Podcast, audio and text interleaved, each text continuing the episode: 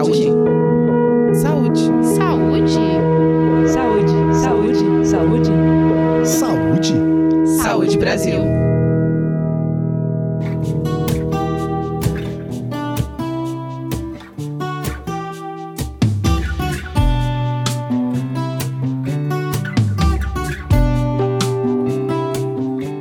É possível manter uma alimentação adequada e saudável, com comida de verdade, de maneira fácil e prática.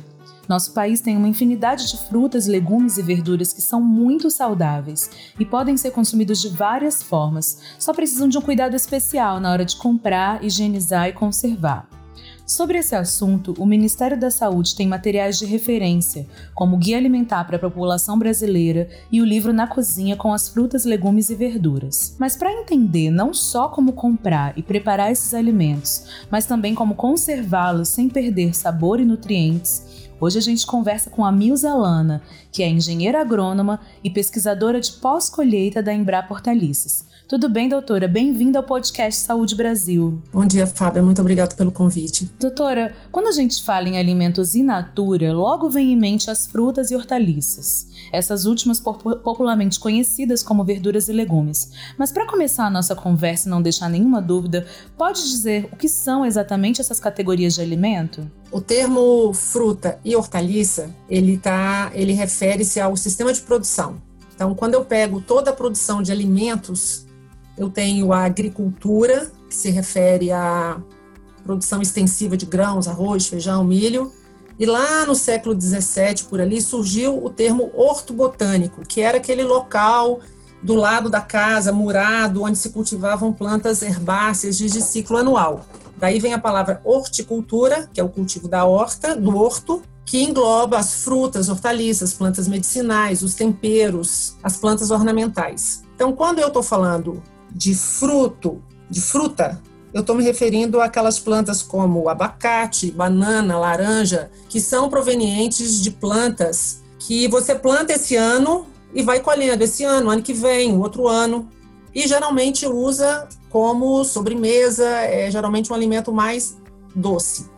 Quando você fala de hortaliça, você está falando das plantas de cultivo intensivo, que eu planto esse ano, colho, aí ano que vem eu tenho que plantar de novo, e que são principalmente usadas como complemento na alimentação. Eu tenho só três casos que é uma certa confusão, que é o morango, melão e melancia, que pelo sentido do uso eu classificaria como frutas, mas que pelo sistema de produção, que é esse que eu te falei que eu planto esse ano, colho esse ano, ano que vem eu tenho que plantar de novo, são consideradas hortaliças. Doutora, sobre produtores locais, feiras, supermercados, quais são as melhores opções para adquirir frutas, verduras e legumes frescos? Ainda mais agora, durante a pandemia, que tem uma disponibilidade maior de delivery. Olha, eu digo que a categoria em si ela não vai definir é, qual é a melhor opção. O que vai definir é o cuidado que cada um desses estabelecimentos tem em relação às medidas sanitárias que estão sendo recomendadas para controle dessa pandemia. Então, eu posso ter uma feira, um supermercado, é, um delivery de boa qualidade ou de má qualidade. Se você vai ao mercado, no momento a melhor opção é algum que fique do lado das, que fique perto da sua casa. Mas o mais importante é você observar as condições de higiene do local que você vai comprar o alimento, as, se aquele local ou aquele fornecedor ele, ele consegue te dar informações sobre a origem daquele produto, qual foi o sistema de produção usado, cuidados que estão sendo tomados e que, e que tenham os cuidados que estão sendo recomendados de distância, de uso de equipamento de proteção durante a manipulação do produto. Então, eu acho que o tipo de equipamento por si só, ele não vai te dizer muita coisa, mas sim o cuidado que o equipamento, o equipamento que eu estou chamando é feira, supermercado, quitanda, tem em relação aos cuidados que estão sendo recomendados. Para quem não quer correr o risco de ir ao mercado, ele pode pedir por telefone. Hoje, praticamente todos os mercados têm a entrega e muitos produtores locais que atendiam em feiras, feiras pequenas, já também organizaram as entregas que são feitas em casa com segurança. Então, é, não poder ir ao mercado não é uma razão para você não para você descontinuar o consumo de frutas e hortaliças. Sem dúvida, doutora. E na hora de escolher o que a gente vai levar para casa ou o que a gente vai pedir pelo delivery? Porque muita gente ainda tem dúvida. Você pode dar algumas dicas do que deve ser levado em consideração na hora de selecionar as frutas, os legumes e as verduras durante essas compras? Como é que a gente identifica se um alimento está bom para consumo? Vamos pensar na compra presencial, né? Naquela que você vai ao mercado primeiro. Então eu vou pensar no sortimento do que eu vou comprar e na qualidade do que eu vou comprar. Então, em relação ao sortimento, seguindo as recomendações do próprio Ministério da Saúde, eu vou procurar obter um sortimento que seja o mais variável possível. Então, eu vou incluir uma hortaliça de folha, vou incluir uma hortaliça fruto, vou incluir uma hortaliça raiz, uma verde, uma laranja, uma amarela, e vou compor essa cesta para eu ter uma alimentação diversificada. O que é de particular durante a pandemia é que se eu quero restringir o número de vezes que eu vou ao mercado, então eu quero comprar maior quantidade de alimentos de uma vez para não ter que ir ao mercado tão frequentemente, eu vou fazer um planejamento em função da perecibilidade do alimento.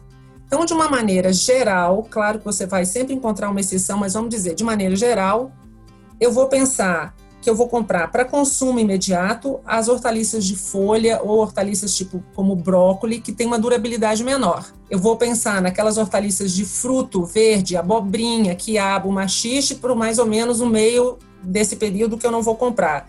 E vou ter ali um estoque daquelas hortaliças que duram mais, uma abóbora seca, batata, o cará, o inhame, que são produtos que eu consigo manter em casa por período de até duas semanas fora da geladeira. Então, esse é o primeiro cuidado que eu vou ter para eu não desperdiçar alimento em casa. E vou planejar o meu o consumo em função disso. Segundo, é a qualidade. Se eu estou no mercado, quando eu penso em qualidade de hortaliça, eu penso em três coisas. Eu penso na qualidade sensorial, que é o sabor, aroma, textura eu penso na qualidade nutricional e na qualidade microbiológica do produto não estar tá contaminado. O problema é que nenhum desses eu consigo avaliar no mercado, então eu tenho que me basear na aparência do produto. Então eu vou procurar quais são os indícios de que aquele produto ele está fresco e foi colhido no ponto certo. O sabor da hortaliça, a qualidade nutricional, ela está muito relacionada ao tempo entre a colheita e o consumo. Esses são alimentos muito perecíveis que perdem qualidade rapidamente. Novamente, eu posso dividir grosseiramente as hortaliças baseada na parte da planta de onde essa hortaliça vem.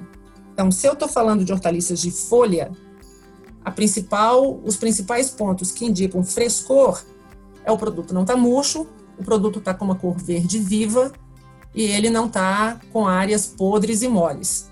Se eu estou falando de uma murcha muito pequenininha, que o produto está começando, por exemplo, um cheiro verde que ele está no início do murchamento, uma couve que está no início, isso não é problema, porque em casa a gente vai falar depois, a gente consegue recuperar. Quando eu vou para as hortaliças de fruto, são as abobrinhas, quiabo, giló, machixe, é, a cor e o brilho dessa cor, essa cor está viva, é a principal indicação de que esse produto está fresco. Isso é diferente daqueles produtos maduros, por exemplo, a abóbora seca, ela já vai estar tá no ponto certo quando ela está com a casca mais fosca. E os produtos que são de raiz, que você colhe, como cebola, batata, inhame, esses produtos, eles não devem ter início de brotação, a não ser que seja uma brotação muito pequenininha, que você vai conseguir chegar em casa e tirar com a faca e vai usar imediatamente e eles não devem estar com áreas moles e podres que indicam é, apodrecimento. Ao contrário das hortaliças de folha, eles já devem estar mais secos. Então, assim, um bom, uma cebola, um alho, um inhame bem curado, que é o que faz ele durar mais, indica que ele foi colhido e tratado corretamente depois da colheita, ele vai estar com um aspecto mais seco aquela casca seca, no caso do alho e da cebola, até um pouco quebradiça. Bom, e agora que a gente já falou de como fazer as compras, vamos falar do passo seguinte, que é a higienização. Qual é a melhor forma de, de limpar essas frutas, verduras e legumes? E durante o preparo também é preciso ter algum tipo de cuidado para evitar a contaminação e, claro, o desperdício? Bem, vamos falar da higienização. O produto que vai ser cozido, ou vai ser assado, ou vai ser frito, é suficiente que você lave em água corrente para remoção das sujidades, porque o calor ele elimina a contaminação microbiológica. Os produtos que vão ser consumidos crus, eles devem ser lavados em água corrente, imersos numa solução à base de cloro, que são esses produtos próprios para hortaliças e frutas que você encontra em qualquer mercado, e seguindo a recomendação do rótulo. É muito importante que as pessoas sigam a recomendação do rótulo em relação à dosagem e ao tempo de imersão, porque esses produtos eles têm concentrações diferentes de cloro e às vezes até mesmo o sal que é usado nesse produto, né, o produto de cloro que é usado pode ser diferente.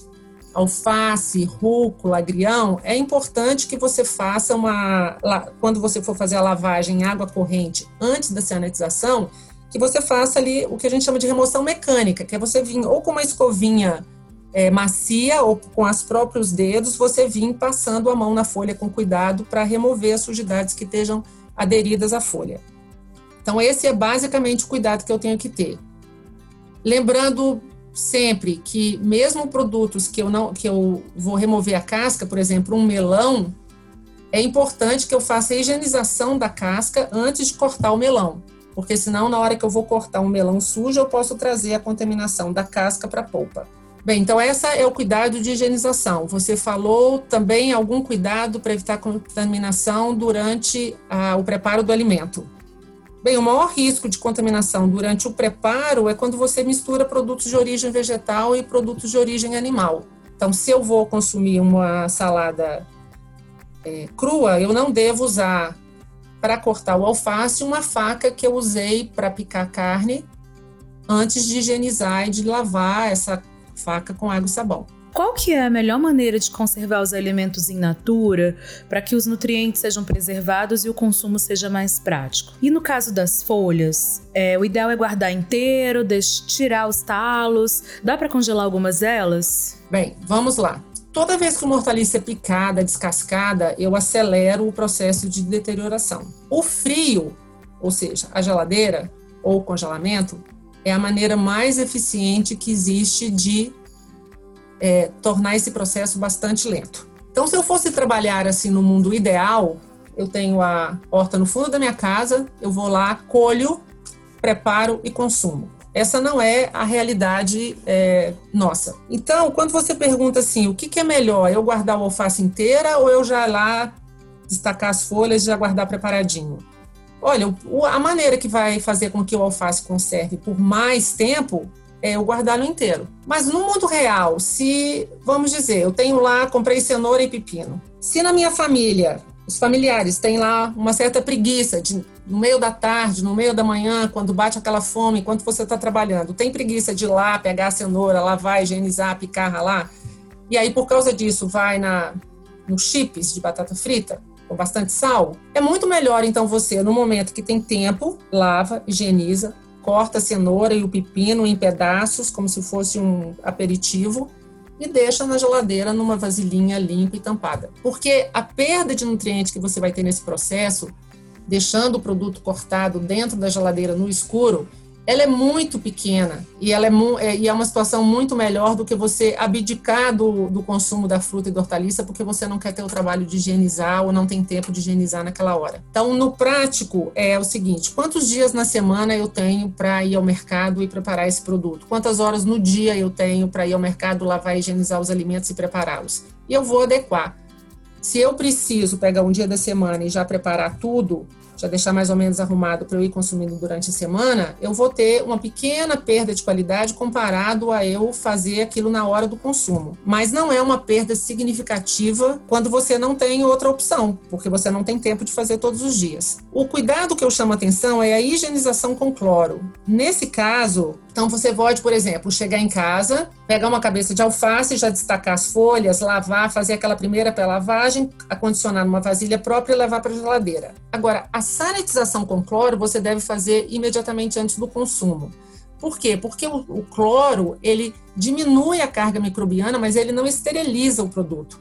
Então, se eu chego em casa na segunda, higienizo, e deixo na geladeira e vou consumir na quarta, na quinta-feira, eu tenho ali um tempo para crescimento de micro-organismos nesse, nesse alimento, que pode ou não ser importante e vai ser pequeno por causa do alimento, mas dependendo do microorganismo pode ser é, pode causar danos à saúde. Então eu devo sanitizar antes do consumo. A geladeira é o melhor, é o que inventaram o melhor até hoje para conservar alimento. Lembrando o seguinte: a geladeira, quando você pega alimentos, por exemplo, a feijão vagem, ervilha, abobrinha são bem típicos disso.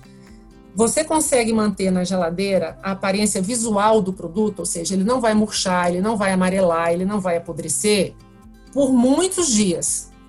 Mas nesse período você tem uma queda significativa do, do, da qualidade sensorial. Ou seja, eu comprei a abobrinha hoje e eu consumi amanhã, ela tem um sabor muito melhor do que a abobrinha que eu comprei hoje e vou consumir daqui a sete dias, mesmo que a aparência delas seja semelhante.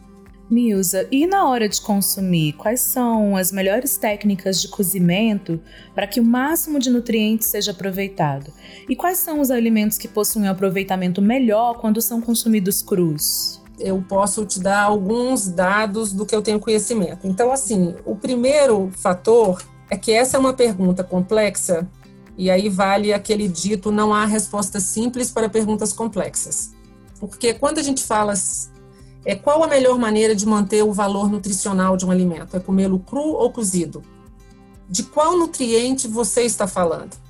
Então, vou te dar dois exemplos bem práticos que tem vários dados na literatura sobre isso. Eu, inclusive, tenho aqui no meu computador aberto um trabalho de avaliação de valor nutricional de couve quando o produto é cozido e é cru. Quando eu considero a vitamina C, por exemplo, que é uma das vitaminas mais lábeis, ou seja, uma das vitaminas que, que se degrada mais facilmente, é claro que o cozimento ele tem um efeito de degradar parte da vitamina C. Mas quando eu considero a vitamina A, que nos alimentos de origem vegetal está na forma de carotenoides, que está dentro de uma matriz na célula, o cozimento torna esse nutriente mais biodisponível. Então, eu tenho um grupo de nutrientes que vai ser parcialmente degradado pelo cozimento, eu tenho um grupo de nutrientes que vai ser tornado mais disponível através do cozimento. Então é o caminho do tal, é o caminho do meio. Não é muito diferente, aliás, não é nem um pouco diferente do que recomenda o guia alimentar do próprio Ministério da Saúde onde você trabalha. É uma mistura de alimentos de origem vegetal e animal cozidos e uma parte de alimentos crus. Aí você vai ter o equilíbrio. Muito bom, Milza. E para a gente concluir, a gente também podia falar um pouco sobre outras possibilidades de consumo. Uma vantagem dessa alimentação baseada em alimentos in natura é em relação à economia. Mas dentro desse universo, a gente pode citar outras estratégias para reduzir gastos, como, por exemplo, consumir alimentos sazonais e as plantas alimentícias não convencionais? As plantas alimentícias não convencionais, a maior limitação é o mercado, né? Não são todos os mercados que eu consigo comprar essas hortaliças. Elas são mais presentes em feiras no interior, ou feiras mais especializadas, ou mercadinhos mais ligados à gastronomia. Então, ela é uma opção, mas ela não é uma opção disponível para todo mundo. Eu acho que existe uma outra maneira muito eficiente de você economizar na alimentação, que para mim é uma das principais estratégias, que é saber cozinhar. Por que, que saber cozinhar ajuda você a economizar dinheiro? Porque se você sabe cozinhar com todos os alimentos, se você desenvolver o seu paladar para ter um paladar que você come de tudo, você vai no mercado e ao invés de você fazer a lista em casa, que é uma estratégia também, eu não tenho nenhum problema com a estratégia da lista, que você sai em casa e fala assim, eu vou comprar um quilo de cenoura, porque eu vou fazer o bolo de cenoura, vou fazer essa sopa, etc. É uma estratégia. A outra estratégia é, eu vou para o mercado, sem saber o que eu vou comprar, e quando eu chego no mercado eu vejo quais são os produtos que estão em melhor qualidade, quais são os produtos que têm melhor preço, porque eu sei cozinhar com qualquer um deles. E outra coisa, se eu sair de casa pensando em fazer um purê de batata, mas eu cheguei no mercado, não tem batata, a batata está muito cara ou batata não tem boa qualidade, eu sei que o mesmo purê que eu faço com batata, eu posso fazer com mandioquinha salsa, eu posso fazer com inhame, então eu vou trocar o alimento. A outra maneira, a outra razão pela qual cozinhar ajuda a economizar dinheiro é porque eu sei, eu sei preparar o mesmo alimento de diferentes maneiras. Então eu comprei uma abobrinha, preparei um prato em que a abobrinha era o ingrediente principal. Sobrou um pedaço na geladeira que já está quase deteriorando, mas ainda está bom para consumir. Eu pico essa abobrinha em pedaço e cozinho no meio do arroz. Eu sei que um chuchu que começou a brotar, que já não está tão bom para fazer um chuchu refogado, ele vai ficar muito bom no soufflé de chuchu. É, o alho porró é um, uma hortaliça que todo mundo devia ter em casa todos os dias, porque você transforma qualquer alimento colocando alho porró. Faz farofa, você coloca no arroz, você coloca no tempero de carne e tudo. Então, o saber cozinhar e saber preparar os alimentos, o mesmo alimento de diferentes formas, para mim é uma das maneiras mais eficientes de você economizar ao comprar e ao não jogar fora em casa. Dicas muito preciosas. Super obrigada pela sua presença e por compartilhar esse conhecimento com a gente. Hoje conversamos com a Milza Lana, que é engenheira agrônoma e pesquisadora de pós-colheita da Embrapa Hortaliças. Você gostaria de deixar uma mensagem final para os nossos ouvintes, Milza? Olha, eu gostaria, é, Fábia, eu, a primeira é, se você é uma pessoa que não gosta de nenhuma hortaliça, é porque você ainda não conheceu todas as hortaliças e talvez você não saiba como prepará-las corretamente, eu acho que vale a pena investir um tempo nisso. As pessoas que têm vontade de ter uma alimentação saudável, mas não sabem como ou não, têm, não desenvolveram ainda o paladar para gostar de hortaliça, a gente, eu recomendo que comecem devagar, comecem colocando hortaliça naqueles pratos que ela já tem. Consultem o guia alimentar, consultem o site da Embrapa, nós temos um programa chamado Hortaliça Não é Só Salada, é só colocar no buscador na internet, ele traz receitas para 50 hortaliças diferentes. E tem uma seção do site que eu particularmente recomendo para aquelas pessoas que querem ter uma alimentação mais saudável, mas não sabem como começar, que a hortaliça combina com todas as refeições, onde nós damos receitas muito simples para que a pessoa introduza a hortaliça naqueles pratos que ela já tem costume do dia a dia. Você gosta de frango? Como que você pode preparar hortaliça com frango, com arroz, com sanduíche, com bolo e assim sucessivamente, tá? Então é uma maneira de você ir é, acostumando o seu paladar, você vai ver que alimentação saudável e alimentação saborosa são sinônimos. Não existe essa dicotomia que algumas pessoas ainda insistem em fazer piadas e brincadeiras dizendo que, que a alimentação saudável não pode ser saborosa. E não tem alimentação saudável sem hortaliça no meio, né? Então o convite é esse. Muito obrigada por essa oportunidade e parabéns pela iniciativa de ter no Ministério da Saúde um podcast lidando com assuntos relacionados à saúde, que são assuntos muito importantes para a população brasileira. E você que nos ouve, lembre-se: a alimentação adequada e saudável, aliada à atividade física, nos mantém longe daquilo que a gente realmente precisa estar. As doenças como obesidade, hipertensão, diabetes, ansiedade, depressão e até mesmo do câncer. Para saber mais como ter uma vida mais saudável, acesse saudebrasil.saude.gov.br. A gente se encontra no próximo episódio do podcast Saúde Brasil.